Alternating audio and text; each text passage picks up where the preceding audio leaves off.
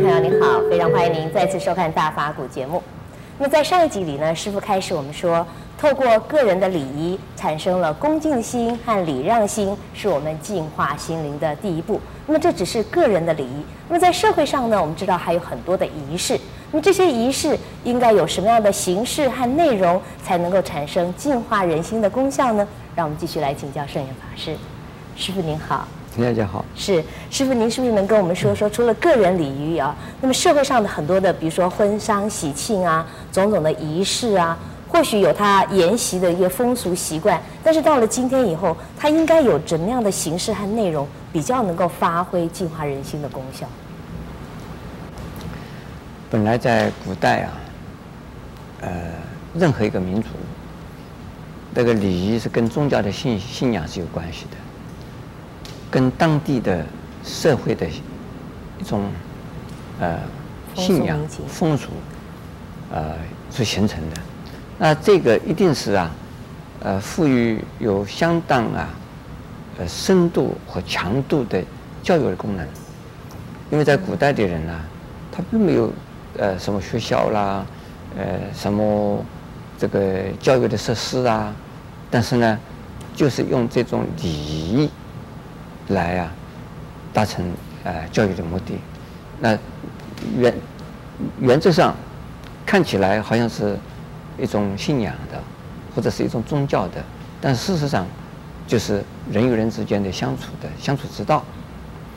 这个如何的使得人与人之间能够相处的这个更和谐，呃更有一种凝聚凝聚力、向心力。那这个是一个民族一个族群。或者是一个家族的非常重要的一环呢，所以是一个人，如果是单独的生活，他不需要有那么多的礼仪，在人与人之间的相处的时候，两个人在一起，那就应该有一种有礼仪了，有礼貌了，讲话就彼此之间要讲究礼仪了。那一个族群在一起的时候，使得这个族群和谐，使得这个族群呢是凝凝聚，那一定有个族群的礼仪。那族群的礼仪怎么产生呢？一个是祭天的，一个是祭地的，或者是祭什么他们自己的祖先的。另外呢，就是说，在自己的这个呃生活之中，比如说是婚、丧、喜等等，这个甚至于小孩子的呃出生、满月，呃一直到人的死亡为止啊，都有种种阶段的一个过程。这个阶段过程之中啊，都希望分享给。呃，做这个族群里的所有的人，还有呢，希望啊，这个族群里的人，大家来共同的来帮助他渡过难关。那么这这个呢，就有一种啊群体的礼仪出现了。因此呢，就是说，比如说结婚来讲的话，结婚是一个人生的一个大事情。那在这个村庄或者是在这个族群里边，有一个人家要嫁女儿，有一个人家要娶。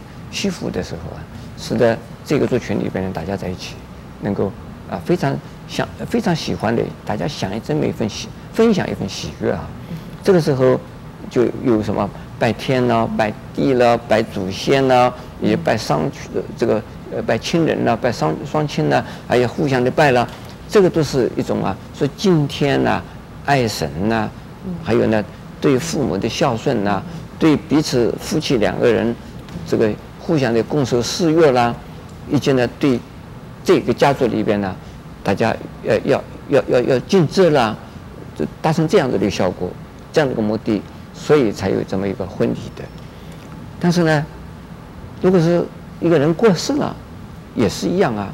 过世的时候，所以人一个人家家里边死的人呢，这个是非常痛苦的，非常无奈的，非常悲哀的，非常凄惨的。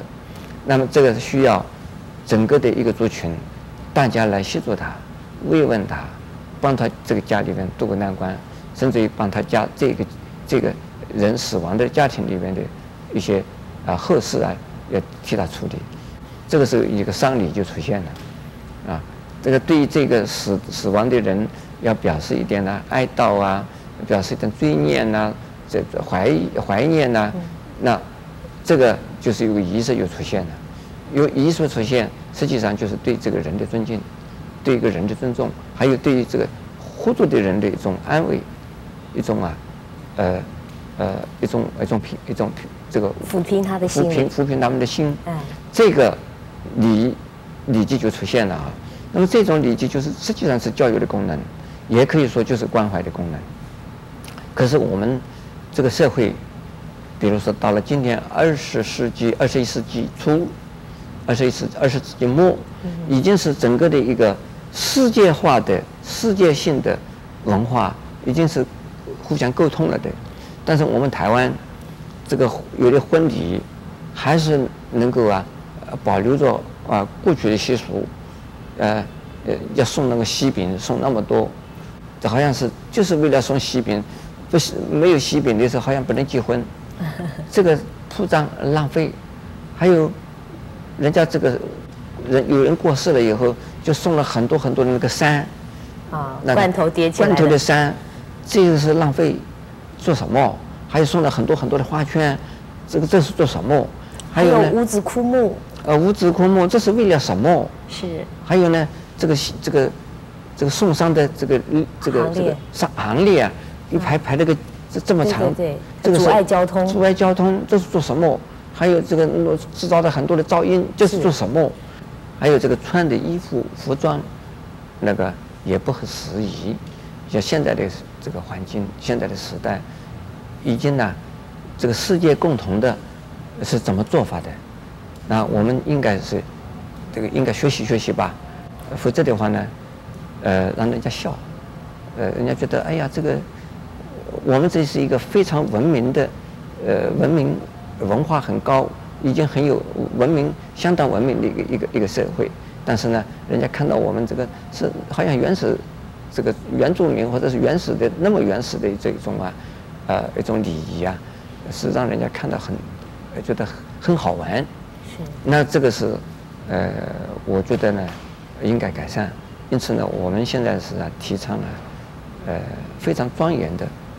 呃，礼仪，丧礼也好，婚礼也好，还有寿礼，就是过寿的寿礼也好，我们都是在从事这样子的一种改良。但是参与的人都觉得这个非常自然，非常欢喜啊。那如果是这样子做的话，我想我对我们的社会有教育的功能，那对心灵的一种净化，对社会的净化也有很大的帮助。是，谢谢师父开示。也欢迎您在下一集里面继续跟我们一起分享佛法的智慧。